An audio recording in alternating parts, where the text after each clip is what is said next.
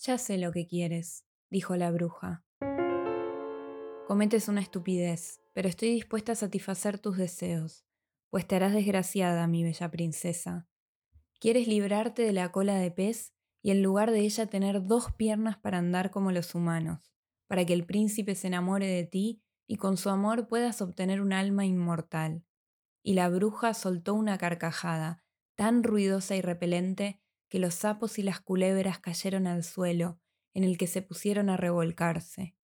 Llegas justo a tiempo, prosiguió la bruja, pues de haberlo hecho mañana a la hora de la salida del sol, deberías haber aguardado un año antes de que yo pudiera ayudarte.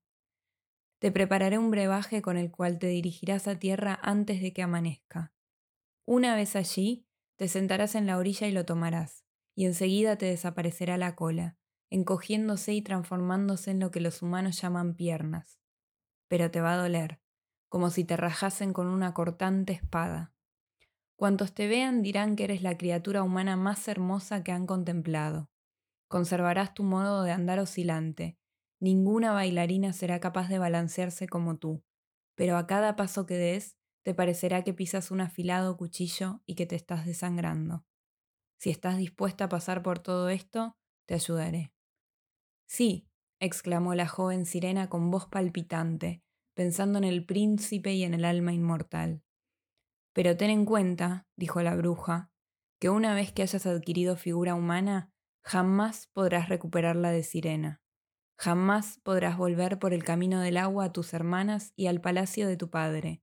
Y si no conquistas el amor del príncipe, de tal manera que por ti se olvide de su padre y de su madre, se aferre a ti con alma y cuerpo, y haga que el sacerdote una vuestras manos, convirtiéndoos en marido y mujer, no adquirirás un alma inmortal.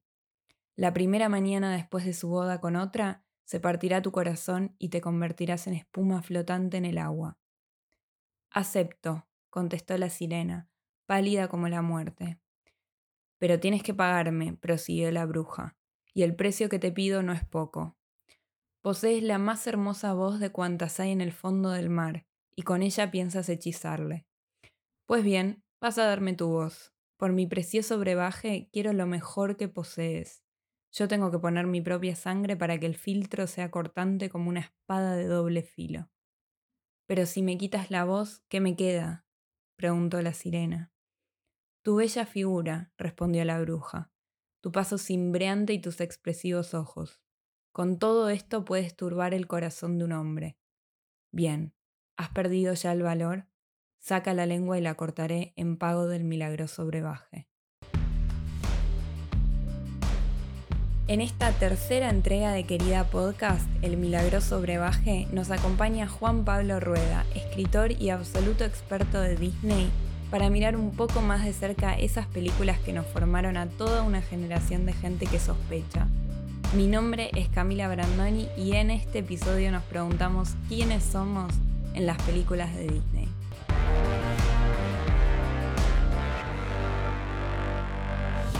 Hola Juanpa, bienvenidísimo a este tercer episodio. Estoy muy contenta de tenerte acá. Hola Cami. Yo solo tengo terror de que nos vayamos de la hora, porque entre tu cantidad de conocimiento y ah. mi cantidad de preguntas, siento que me voy a tener que poner un cronómetro severo.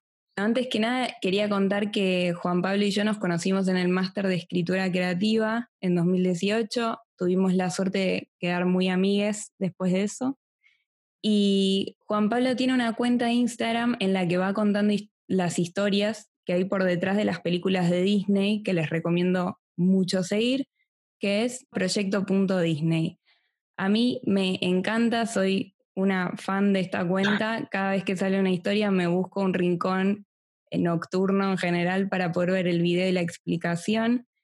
Pero Juanpa también es un fantástico escritor y creador de personajes. De hecho, acaba de publicar su segunda novela, que se llama Seis Caminos en la Niebla, y que es de trama detectivesco y en el muy complejo y rico y a veces trágico contexto de Colombia, ¿no? Precisamente es eso, el conflicto colombiano. Yo tuve la suerte de leer algunos de los capítulos cuando la novela estaba en plena elaboración pero estoy ahora así como contando los días para acercarme a tu casa y tener mi copia física. Pero bueno, hoy sí que estamos acá para hablar de quiénes somos en las películas de Disney. La verdad es que yo siempre estuve un poco obsesionada con el cuento original de La Sirenita, porque es muy trágico. En o sea, en gran parte porque es muy trágico, hay que decirlo. Y hace unas semanas Juan Pablo subió un video hablando de esto y haciendo una relectura que me pareció súper interesante.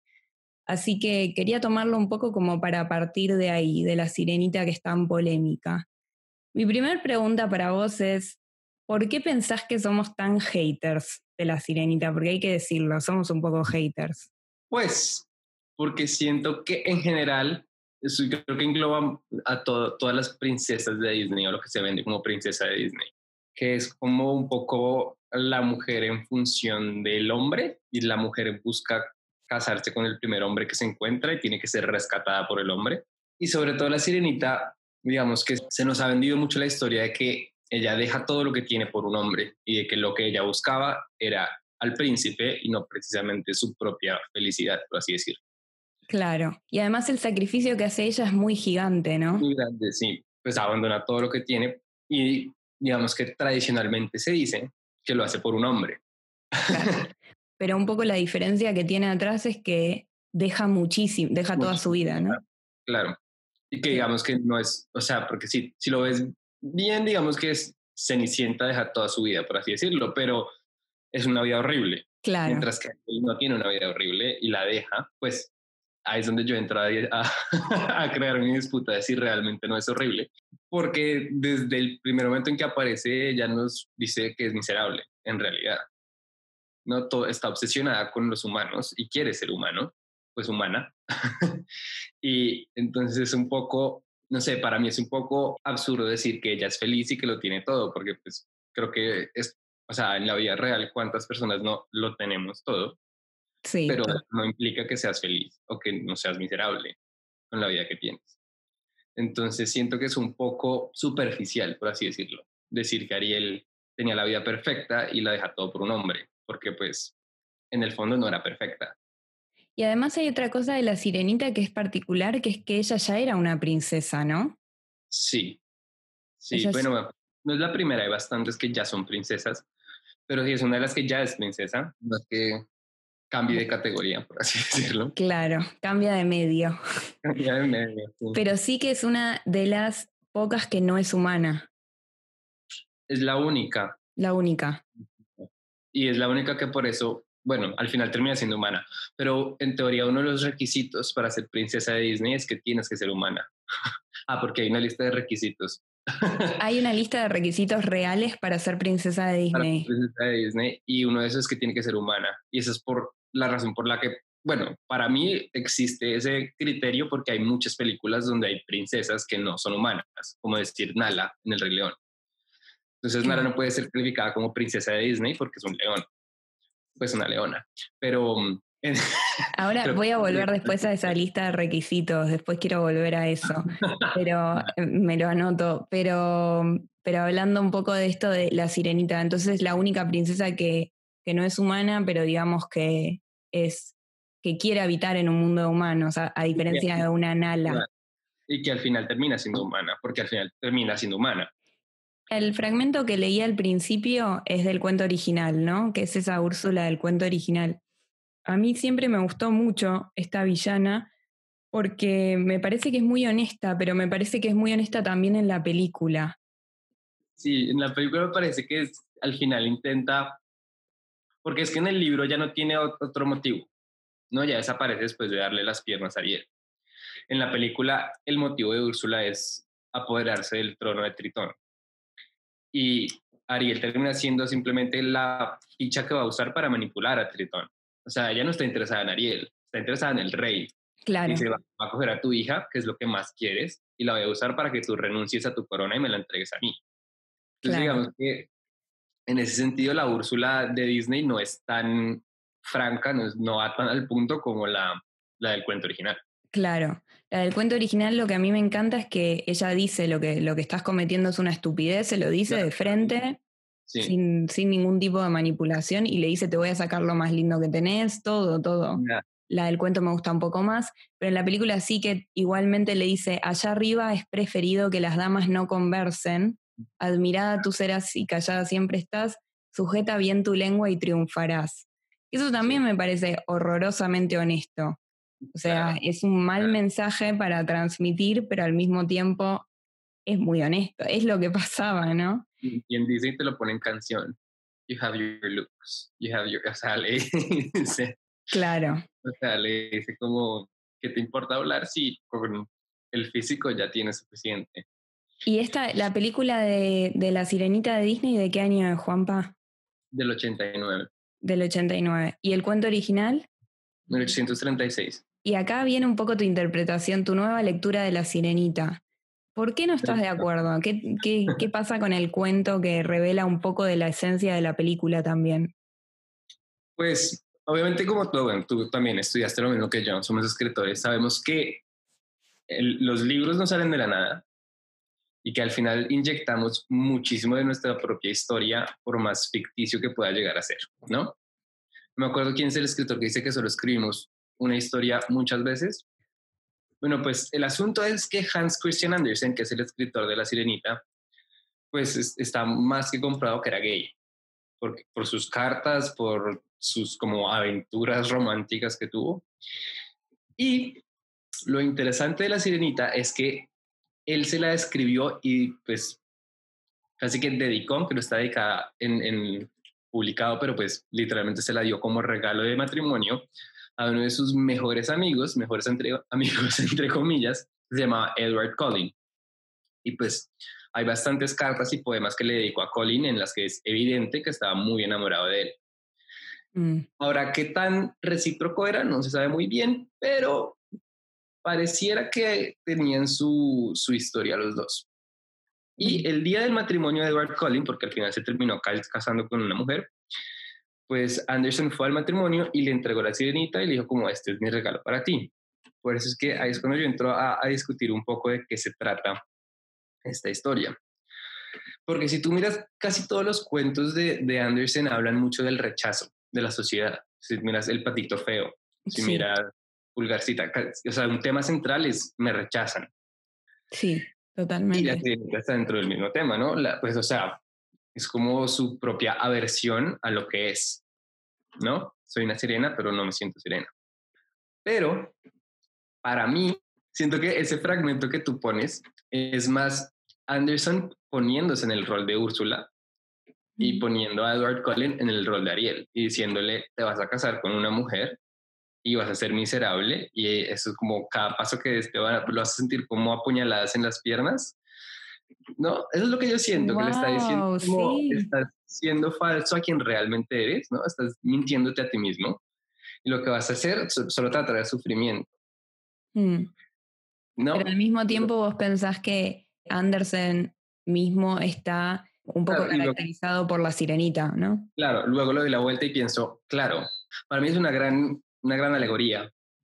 Y él está diciendo, yo no soy quien, o sea, no soy quien soy, por así decirlo, ¿no? Lo que estoy buscando es ser quien realmente soy.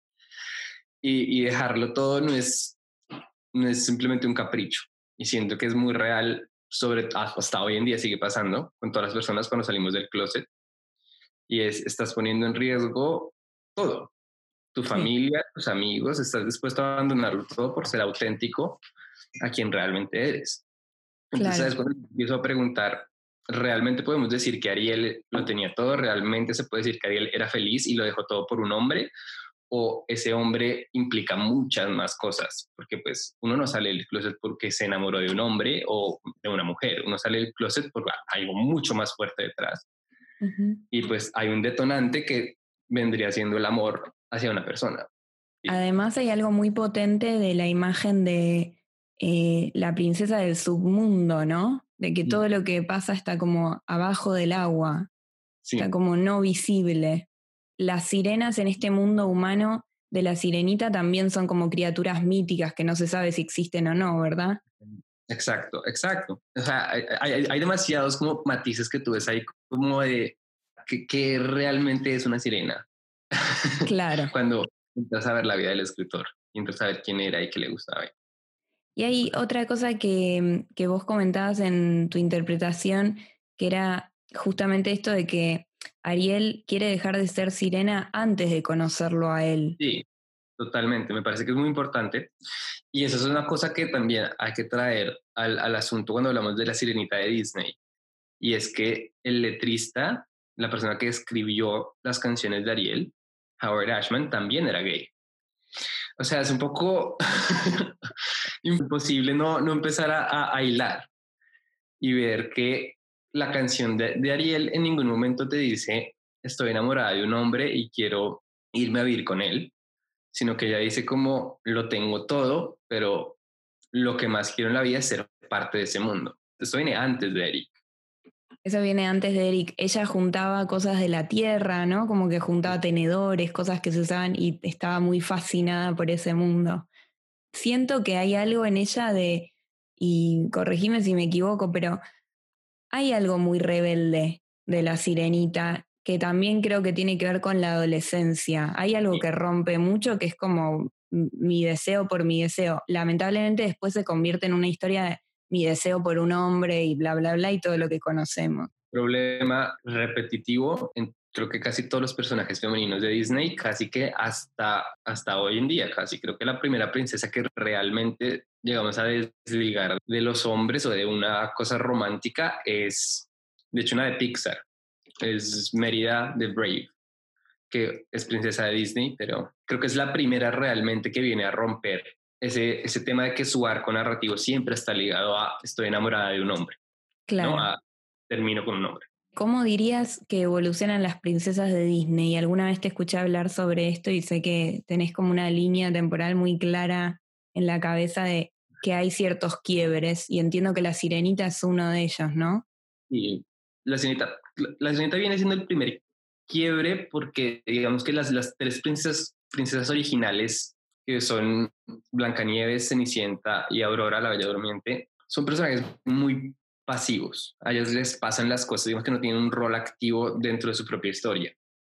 Todo les pasa. Y son todas rescatadas por un príncipe y son todas, por así decirlo, indefensas. Y yo creo que esa visión viene mucho del mismo Disney, que, que o sea, sería lo que fuera, pero un machista era un machista y casi hunde su propia empresa por machista y por no querer entrenar a sus hijas para suceder. Pero... Interesante, ¿solo tuvo hijas mujeres? tiene, tuvo dos hijas mujeres. Wow. Y en verdad es un poco absurdo todo lo que es, porque él, él contrató muchas mujeres, pero siempre les las relegaba a color. Ellas tenían que colorear los, los storyboards. Cuando empieza la Segunda Guerra Mundial, pierden muchos hombres, porque claro, se tienen que ir a la guerra. Y en este momento hay una mujer que se llama Mary Blair, que es una artista que hoy en día es como icónica, a la que sí o sí le tiene que entregar las riendas y ella es la que dirige el arte en gran parte de, la, de, de Cenicienta y de Alicia en el País de las Maravillas. Y, y todo lo que ella mete en, en, Disney, o sea, rompe con todo lo que venían haciendo hasta ahora, realmente evoluciona a nivel visual. O sea, la Cenicienta es un quiebre inmenso si tú ves solamente a nivel visual, entre lo que se había hecho antes y ahora. Y es el principio de lo que se llama la era de plata. Y yo creo que en gran parte es gracias a Mary Blair. Entonces me parece un poco absurdo que Disney, teniendo el ejemplo en su empresa, decide, no, yo no le voy a dejar nada a mis hijas y de hecho se lo deja a su, a su yerno, que era un jugador de fútbol americano. Un poco absurdo. Wow. Sí, o sea, es, es, es absurdo. Yo siempre sorprendida.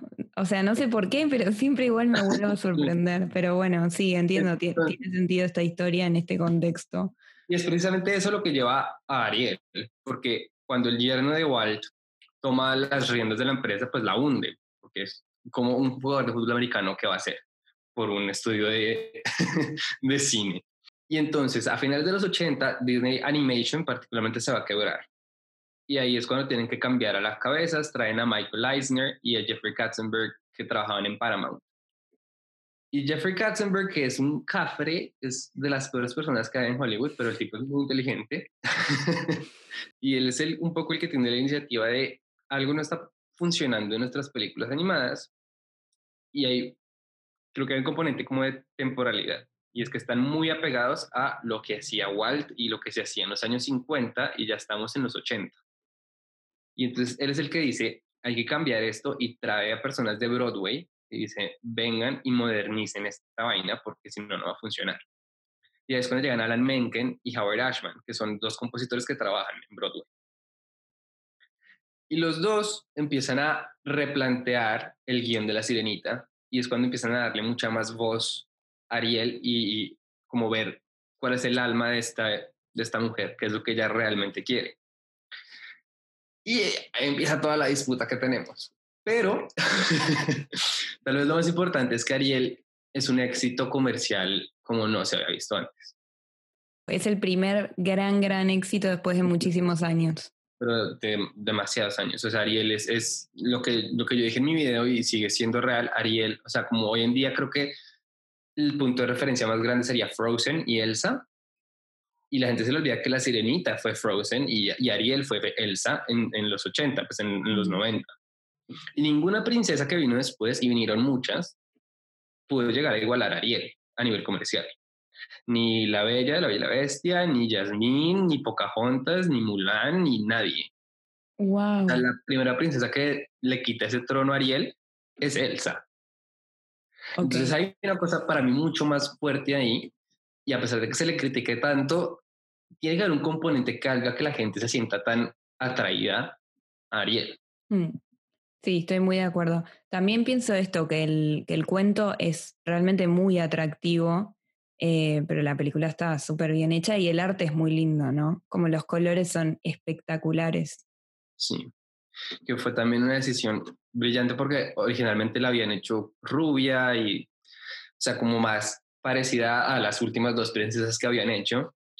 Y no sé, creo que es Glen King, no estoy seguro, el que dice como, a ver, hay que hacerla resaltar y sí, volverla pelirroja y, y cambiar los tonos para que realmente crea un contraste fuerte.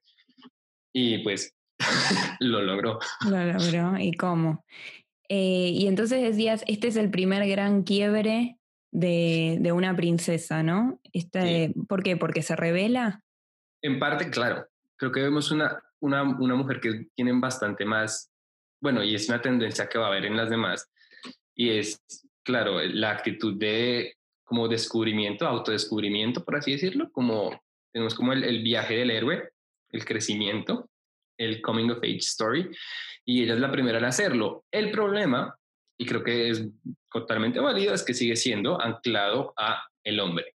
Y es, me autodescubro a partir de mis relaciones amorosas, que es un poco como, a ver, cuándo vamos a atender a una mujer que no lo sea y se demoran muchísimo en hacerlo. Muchísimo, sí. O sea, se demoran en hacerlo hasta que llega Elsa de Frozen, ¿no? No, antes de Elsa llega, llega Mérida de, de Pixar. eso también es otra cosa interesante y es que Disney no, lo, no se atreve a hacerlo por, con la marca Disney. Y la primera que lo hace es Pixar, que claro, está anclada a Disney, pero no es Disney Animation. Claro. Y, y, de todas formas, Merida está muy sujeta a te tienes que casar y su historia entera va a que rechaza el matrimonio. Sí. Creo que es realmente la primera que ni siquiera tiene un interés romántico o tiene como cuento de amor es Elsa. Y por lo mismo, digamos que es, últimamente, bueno, desde que salió Frozen se habló mucho de que si Elsa era lesbiana, de que si debían hacer la trama que era lesbiana. A mí personalmente me parece que es mejor que no lo hagan porque le quitaría un poco de peso a la primera princesa de Disney que no tiene un interés romántico. Y si viene a decir que no tiene un interés romántico porque es lesbiana, le quita peso, ¿no? Absolutamente, sí, estoy de acuerdo, estoy de acuerdo. Creo que es algo, es un paso que se tiene que dar todavía porque mm, seguimos viendo relaciones absolutamente heterosexuales y heteronormativas en las películas de Disney, pero estoy de acuerdo con vos en que no es el momento, o sea, dejar a una princesa que tenga otras motivaciones que no sean románticas. Sí, totalmente. Aunque su canción es discutible. Sí, y hay otras cosas que creo que son muy discutibles de Frozen, ¿no? Hay como algo que se le discutió mucho a, a, este tema de que no puede controlar su poder, de que se tiene que aislar como mujer con mucho poder para poder aprender a manejarlo y controlarlo escuché mucho esa crítica y la verdad es que me resuena un poco, Con, todo lo, con todo lo válido y lo bueno que, que viene a traer Elsa de Frozen, ¿no? Pero es verdad que hay algo un poco de eso también. Y después de la sirenita, ¿cuál es la siguiente que quiebra? Pues depende de lo que, o sea, estamos hablando de princesa o de personaje femenino, porque es que ese es otro asunto y es cuando empezamos a qué es una princesa de Disney y qué no es. Porque mucha gente suele asumir que si eres un personaje femenino, humano de Disney, eres princesa y no es verdad. Entonces ahí tenemos personajes como Esmeralda, que digamos tiene un rol muy distinto a todo lo que se ha hecho hasta ese momento, pero Esmeralda no cuenta como una princesa de Disney. Entonces diría que el siguiente gran quiebre vendría a ser Mulan, que pasa ocho años después de, de Ariel. También, también es una rebelde, ¿no? Ah, eh, también es una rebelde, pero también digamos que eh, tampoco es una película que se centre mucho en su vida amorosa. El problema es que su rol, su, su crecimiento también está anclado a un hombre, aunque en este caso es más su papá y cómo la ve su papá. La primera que realmente se desliga de, de cómo me veo a partir, en función pues de la visión del hombre, sí sería Mérida o si vamos a hablar de Disney Animation, Elsa. ¿Y qué pasa con Pocahontas? Porque Pocahontas viene después de La Sirenita. Sí. En el 95 Pocahontas, no, y, de hecho Pocahontas, uno de las, para mí, grandes puntos de, de Pocahontas es que no termine con John Smith y que John Smith se devuelva a Inglaterra. Eso es un, es un gran acierto de parte de, de Disney. El problema es que Pocahontas tiene bastantes más controversias alrededor de ella que, que no sean propiamente su, rol, pero igual también si lo ves, sigue anclada a, a, John Smith y su, y su mismo camino de descubrimiento es o me caso con, con Tautum, que es el, el, con el que su papá la quiere casar, o, o, o, busco a John Smith y me abro a, a, explorar lo desconocido. Entonces digamos que su rol sigue un poco aislado a, a dos figuras masculinas y, con quien me siento mejor, con quien soy más fuerte, por así decirlo. La semana pasada hablaba con una historiadora eh, medievalista de la obsesión que hay por poner los grandes nombres de varones medievales en alto, eh, mientras a las mujeres se las quiere dejar un poco anónimas para poder marcar el camino de qué es lo que está bien y qué es lo que está mal en lo que respecta a las actitudes y el accionar de una mujer. Pero acá en las películas de Disney pareciera que casi que es más importante mostrar a las princesas, ¿no? ¿Y por qué pensás que pasa eso? ¿Tiene algún sentido comercial o hay algo que vaya más allá del sentido comercial? Total. Si miras la lista de todos los clásicos animados, de hecho es un poco inmenso la comparación. Hay 32 películas que tienen un protagonista masculino, hombre, bueno, masculino porque hay animales, y solamente hay 14 películas que tienen una protagonista mujer. Digamos que hay otras que son ya más como ensam como que no, como neutro, por así decirlo. No sé, por ejemplo, Peter Pan, no me atrevería a decir que Peter Pan es el protagonista porque siento que Wendy es tan relevante como Peter Pan, aunque no tenga el nombre de Wendy. No sé, o sea, esa la califico más neutral. Y Campanita, ¿no? Y Campanita, sí total. Mm. Y Campanita fue una princesa de Disney mucho tiempo hasta que le quitaron el título. Eh, eso viene también por carácter comercial. Pero mi punto es que preguntándole a las personas, porque lo, lo, he hecho, muchos piensan que Disney tiene bastantes más personajes femeninos y que bastantes más películas para niñas en Disney. Y no lo es. Entonces ahí ya creo que es un poco evidente que hay un carácter más comercial. Disney se brandea con las princesas para vender más. ¿Por qué? Porque una princesa te da mucho material. Te da el vestido, te da el maquillaje, te da los juguetes, te da todo, mientras que los hombres dan bastante menos. Y también puede ser que tenga que ver con, eh, con que las princesas o las películas de princesas son o fueron más exitosas que las películas con protagonistas varones. Mm, no necesariamente porque, de hecho, si ajustamos por inflación, la película más exitosa comercial de Disney sigue siendo El Rey León. Hmm. Y es la historia de Simba, o sea, masculino. Y si no estoy mal, después del Rey León, creo que sigue Aladdin, Mm. que también viene siendo hombre. Pero a nivel de merchandising, indiscutiblemente las, las princesas se llevan por delante a todos los demás personajes. Entonces, diría que es más un carácter comercial, pero no necesariamente, o sea, porque Disney tiene muchos verticales. Entonces, diría que ya viene siendo más desde el punto de vista del merchandising que desde el punto de vista de la película como tal. Mira, Pinocho, Dumbo, Bambi, Arturo de la Espada en la Piedra, Mowgli, el Rey León, Robin Hood, El Zorro y el Sabueso son dos hombres, Aladín, el Rey León, Mejor otra edad, Hércules, Tarzán, Las locuras del Emperador, Atlantis, el planeta del tesoro, todos son hombres. ¿Cuál dirías que es la diferencia en sus arcos? En el arco entre un protagonista eh, masculino de Disney y, uno, y una femenina. En general, suelen tocar siempre los mismos temas y siempre sigue siendo el, el coming of age story, el quién soy. Quiero saber quién soy y cómo llegar al máximo de mi potencial, por así decirlo. La diferencia es que en los hombres siempre está en ellos mismos y en las mujeres casi siempre está anclado a una figura masculina. Entonces, si miras a Aladdin, Aladdin no depende en ningún momento de Yasmín y, y su arco viene siendo cuál. Todo el mundo me ve como una rata callejera, me siento como una rata callejera y quiero mostrarle al mundo que soy mucho más que eso. ¿Qué es lo que pasa? Que piensa que para mostrarlo tiene que tener muchas riquezas y ser un príncipe y entonces el genio le da todo esto y él se da cuenta que al final lo que tiene que ver es que con la honestidad y siendo quien es, como el verdadero, como la verdadera grandeza no viene de lo que tienes, sino de tu corazón, ¿no?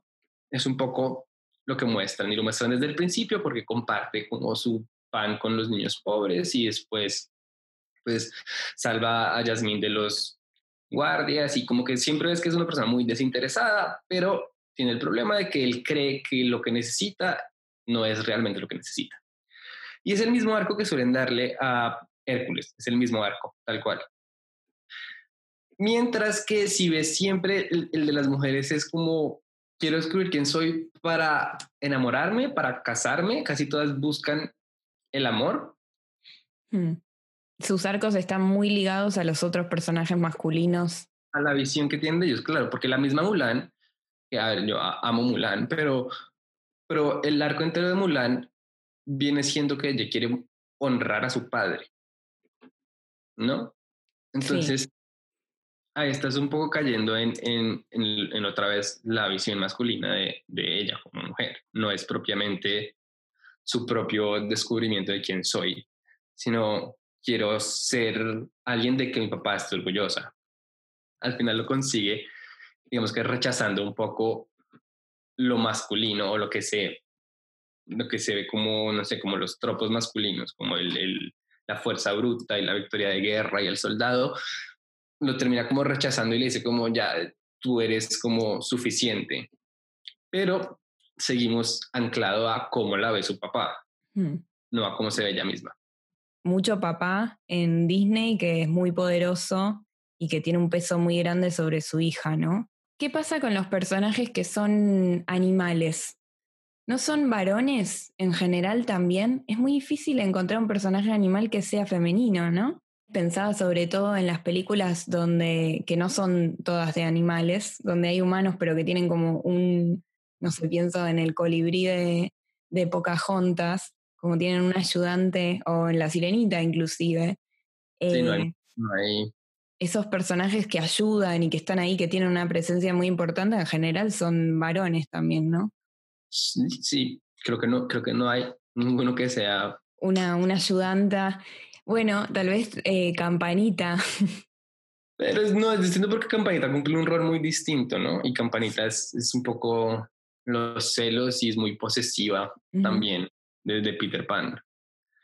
Y no antes dijiste que Campanita había sido princesa, pero le sacaron el título. Me quedé con esta duda desde el principio de cuál es la lista de requisitos para ser una princesa de Disney. Vale, Allá no la sacaron por eso, la sacaron porque tiene su propia línea de hadas hoy en día.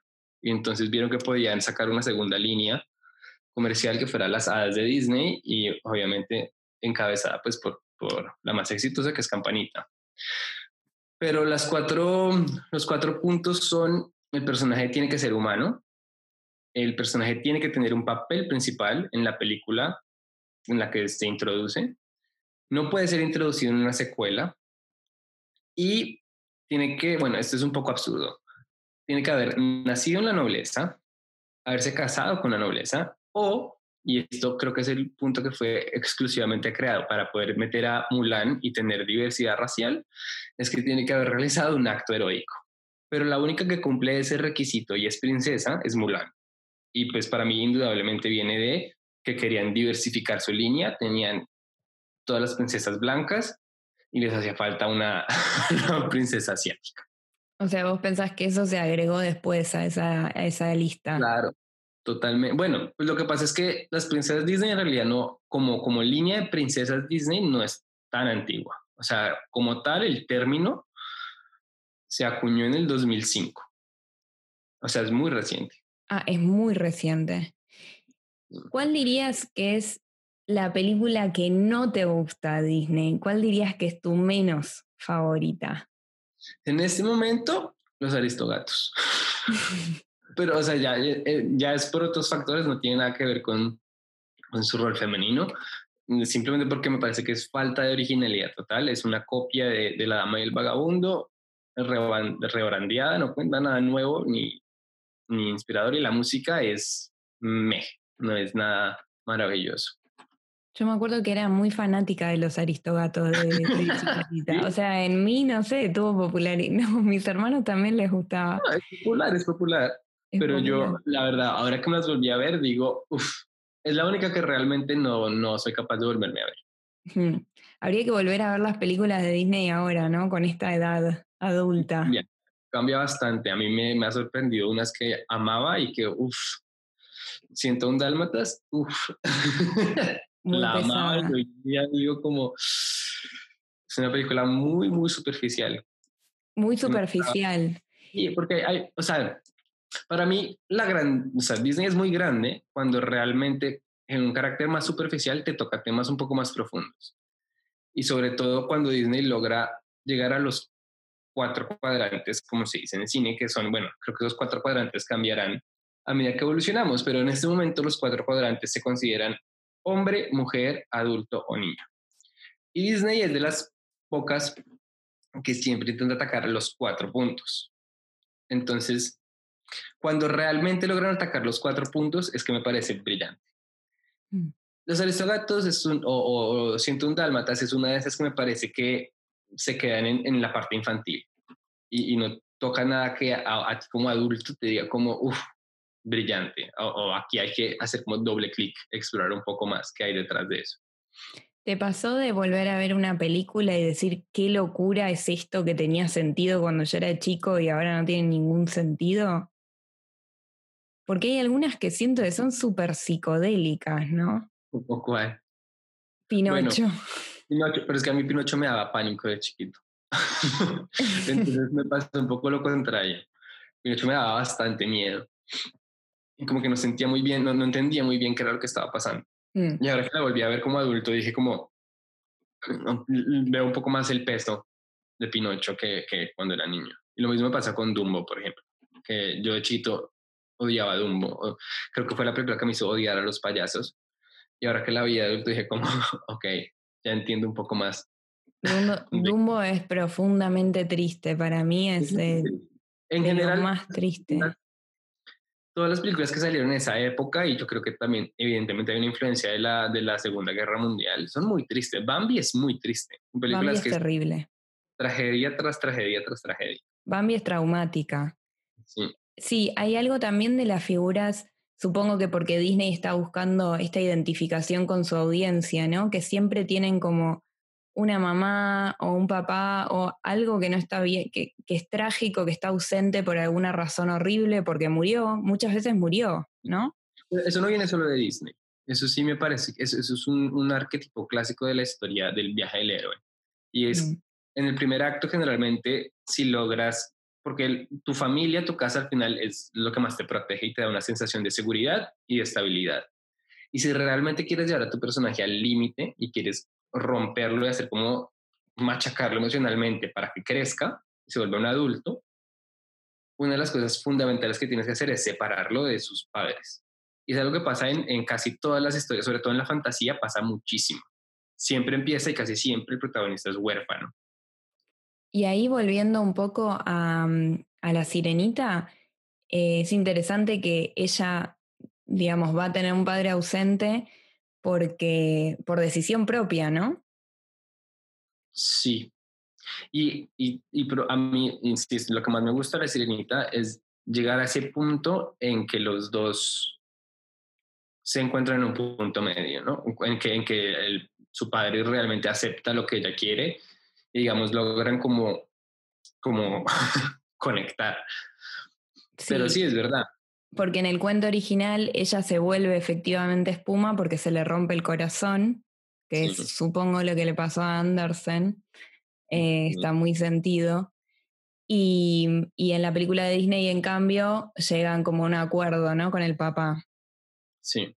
Y ella termina siendo humana, pero un poco con, con el consentimiento del padre. Sí, es cierto. Pero bueno, sí, es verdad, con el consentimiento del padre. Yo, bueno, lo vi un poco más como su papá renuncia a ella mm. por darle su felicidad, como por así decirlo. Claro, una lectura más optimista, sí. una lectura un poco más optimista. ¿Y cuál es tu película favorita o favoritas? Yo siempre tengo como mi, mi trinidad en su pedestal. Son eh, La Bella y la Bestia, Aladdin y El Rey León cada uno por puntos un poco distintos. A mí la Bella la Bestia me parece que a nivel narrativo es probablemente una de las más completas que hay. Mm. Pero discutible, tiene bastantes problemas también de que Bella no tiene su propio arco y, y es verdad que está completamente anclada a, a la bestia. Y lo más importante de todo, que nadie quería que la bestia se convirtiera en una persona, en ese señor rubio de ojos celeste que a nadie le, erotiza, no sé. Siempre fue como una gran decepción esa transformación. Todos, todas queríamos que quedara como bestia, lo cual es polémico también. Sí, un poco de zoofílico. Pero La siguiente, Aladdin. Aladdin me parece brutal, particularmente por, por Robin Williams es que Robin Williams hace esa película, es el genio y, y, Aladdin es, para mí Aladdin es lo más Disney que hay, porque Aladdin, y mi próximo video de hecho es Aladdin, pero Aladdin no te intenta presentar una Arabia genuina. Y creo que eso es uno, para mí es una de las cosas como rescatables, es que es, es, un poco más consciente de lo que en realidad es. Y no es como apropiarse de la cultura, sino es un poco más esto es Las Vegas. Esto es un show de luces que intenta replicar eso, pero esto es americano totalmente y, lo hacen como, esto es lo que es, esto es Disney. Entonces, en ese sentido me parece brutal, por así decirlo, pero es muy entretenida y también es una historia muy bien hilada. Me parece que el romance entre Aladdin y Jasmine es el más genuino de todos los que he visto y en gran parte viene del hecho de que es la primera película que realmente explora las dos partes antes de juntarlas. Y El Rey León, que es, brutal, pero eh, se me acaba antes. O sea, si me hubieras hecho esta pregunta hace cinco años, te habría dicho que El Rey León es mi favorita. Se me ha caído un poco el pedestal con los, con los años. ¿En serio? Yo creo que El Rey León es una de las películas más favoritas de la gente, ¿no? Pero viene de mucha porquería detrás de Disney. No sé qué tanta gente sepa de, de Kimba. Porque el Rey León al final, en gran medida, es, un plagio rescatable, porque tiene sus propios méritos narrativos, pero a nivel visual, y, y indudablemente su inspiración, es completamente un plagio de una historia japonesa. Y, y Disney aplastó el estudio japonés y dijo como ustedes no son nadie, no van a poder demostrar que nos robamos todo esto. Pero si tú buscas un poco de Kimba León Blanco, te vas a dar cuenta de que es, o sea, es no puede ser tanta coincidencia. O sea, hasta ese mm. punto no se llega. Ok, hay una historia de plagio ahí atrás. Y sobre todo, porque, o sea, para mí no habría un problema. El problema es que Disney la vendió como su primera historia original. Y si ellos simplemente hubieran dicho inspirada en Kimba León Blanco, cambiaría todo. Pero ya como por valor, como fundamental, te digo, como hay que aceptar, porque yo antes vivía en negación y decía, no es verdad, no es verdad. Y después digo, bueno, ya es verdad, es evidente. ¿Hasta dónde te puede negar la realidad? ¿Cómo pensás que estas películas de Disney influyeron en nuestra identidad cuando éramos chiquititas, chiquititos? Vos y yo nacimos más o menos alrededor del mismo año, ¿no? ¿Somos bebés de los 90? Sí. Somos de los, yo nací en 91. Bien, yo, yo por poco, ¿eh? yo nací en el 90, pero bueno, me encanta decir que soy bebé del 90. Eh, ¿Y cómo pensás que nos, nos moldeó, que moldeó un poco nuestra identidad? Creo que te hace, poco complicado, pero sí creo que te pinta un poco de inocencia y, te da un poco de noción fantástica de cómo debería ser tu vida y sobre todo en el, punto amoroso y de las relaciones. Mm. Y lo veo mucho en, muchos amigos míos, pues, ¿no? Un poco la búsqueda de la persona que tiene que ser perfecta y, que ante el mínimo, eh, la mínima señal de que no es perfecta, la desechas. Mm. Y también, evidentemente, hay, hay un problema, bueno, no sé hasta qué, hasta qué punto es solo responsable de Disney, creo que es responsable de la cultura en general, de, a nivel físico, como te, ¿no? Que, que es realmente como la belleza, por así decirlo. Sí, la falta de diversidad, ¿no? Total, porque incluso los, los personajes diversos de Disney, todos son interpretados por blancos y son basados en personas blancas. O sea, Aladdin está basado en, en Tom Cruise y, y, Jasmine está basada en Jennifer. ¿Cuándo ah, no sabía eso.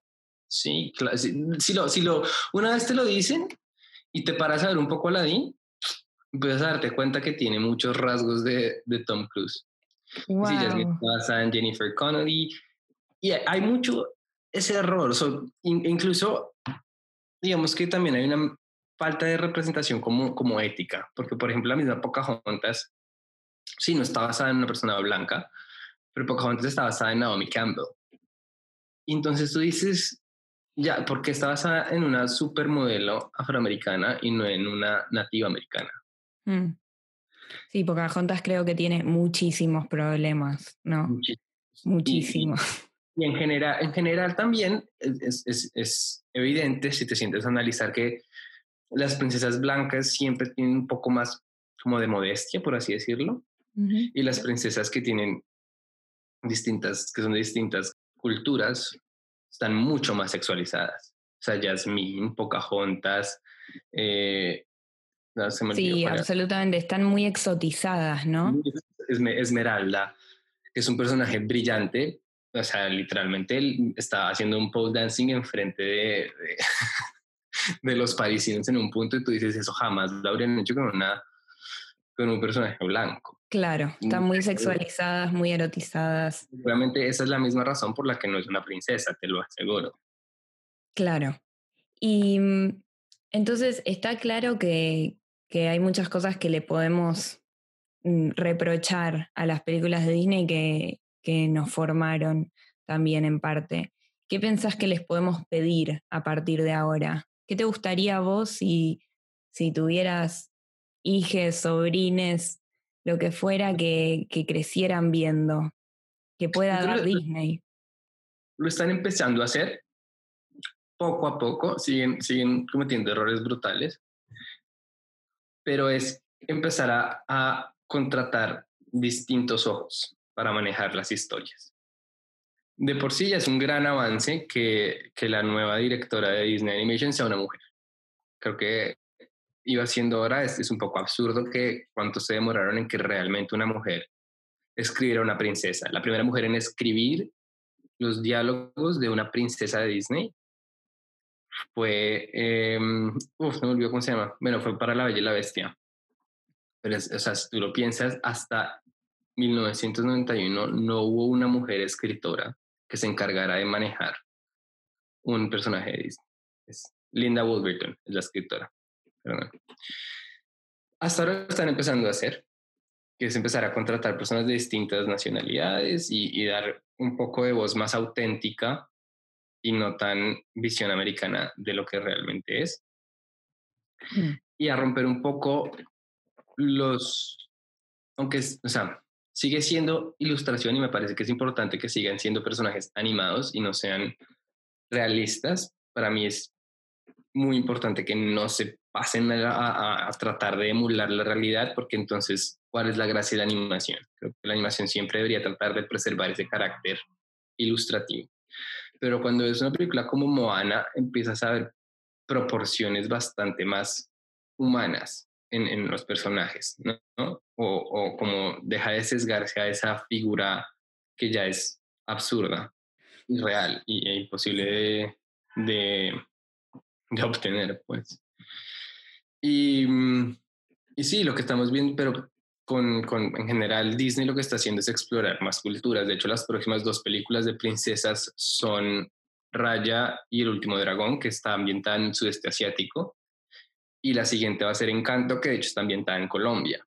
O sea, ya tenemos, ¿me entiendes? Como que están empezando a, a mirar más allá de los cuentos infantiles europeos y, y, cuando intentan mirar otro lugar lo hacen a través de su ojo blanco. ¿Pensás que de ahí pueden salir buenos productos, productos que digas como, bueno, sí, yo quiero, eh, me gustaría que claro.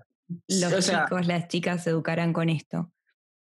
Para mí es posible. O sea, si tú ves Coco, es una película que si bien fue escrita por un par de viejitos blancos, es una película que, que sí toca un trasfondo muy mexicano. Mm. Y creo que México se sintió muy identificado con la historia. Mm. Entonces siento que es posible. Sería bastante mejor si trataran de, de sentarse y permitir que más personas escribieran. Claro, representar la diversidad no solo en la pantalla, sino ponerla atrás, ¿no? Creo que, es, creo que eso cambia todo. Y si lo ves en los demás, los demás productos de Disney, es evidente. O sea, si tú ves lo que puede hacer, lo que hizo Ryan Coogler con, con Black Panther, o sea, el impacto que tiene no es únicamente porque ah, es el primer superhéroe negro, porque no lo es. Hay muchos más superhéroes que vinieron antes que Black Panther. Pero el impacto que tuvo es porque venía de una voz bastante más real y un problema bastante más genuino. Y se nota, se nota. Y cuando es genuino, cuando tiene el alma de una persona que realmente existe, yo creo que sientes el impacto y sientes cómo puede cambiar la Sí. realidad. Estoy totalmente de acuerdo. Para mí una de las cosas más importantes es esa, que, que se lee mucho y se ve mucho en las películas cuando algo es honesto y viene de un lugar de honestidad del corazón y cuando no, ¿no? Totalmente. Mira, yo te dije que me tenía que poner el cronómetro para cortar esta conversación. Te van a hacerte mil preguntas más, pero bueno, haremos ya otro episodio. También sos experto en Pixar, en, en Harry Potter, por Dios. Eh, así que si me aceptas la invitación, te, te invito encantadísima a otro episodio. Dale, Y me quedo con ganas de rever las películas de Disney. hazlo. ¿Por Sí, dónde me decís que empiece? Las que más te recomiendo que vuelvas a ver rápido antes de que cortemos. El Jorobado de Notre Dame, por favor, todo el mundo se tiene que ver esa película, porque si la vemos de chiquitos no entendemos nada de lo que es esa película y es una película que cuestiona la iglesia, que cuestiona el gobierno, que cuestiona, o sea, es, es absurda, es brutal. Las canciones, o sea, cuando tienes a una mujer que empieza cantándole a Dios, no sé si, si existes, o sea, es como, siéntate y Wow. mírate El Jorobado de Notre Dame. Y Lilo y Stitch es otra gran película, que si tú entras a ver el trasfondo y las canciones y lo que tocan, tienen un montón de mensajes súper fuertes. Wow, bueno, creo que después de lo que dijiste, creo que voy a empezar con el jorobado de Notre Dame, sin duda. Muchas gracias, Juanpa. Espero Gracias, que nos escuchemos pronto en otro podcast. Vale. Esto fue El Milagroso Brebaje, la tercera entrega de Querida Podcast. Mi nombre es Camila Brandoni y pueden encontrarnos en Instagram en Querida Podcast. Les espero el martes que viene con más preguntas sobre quiénes somos y de qué cielos venimos.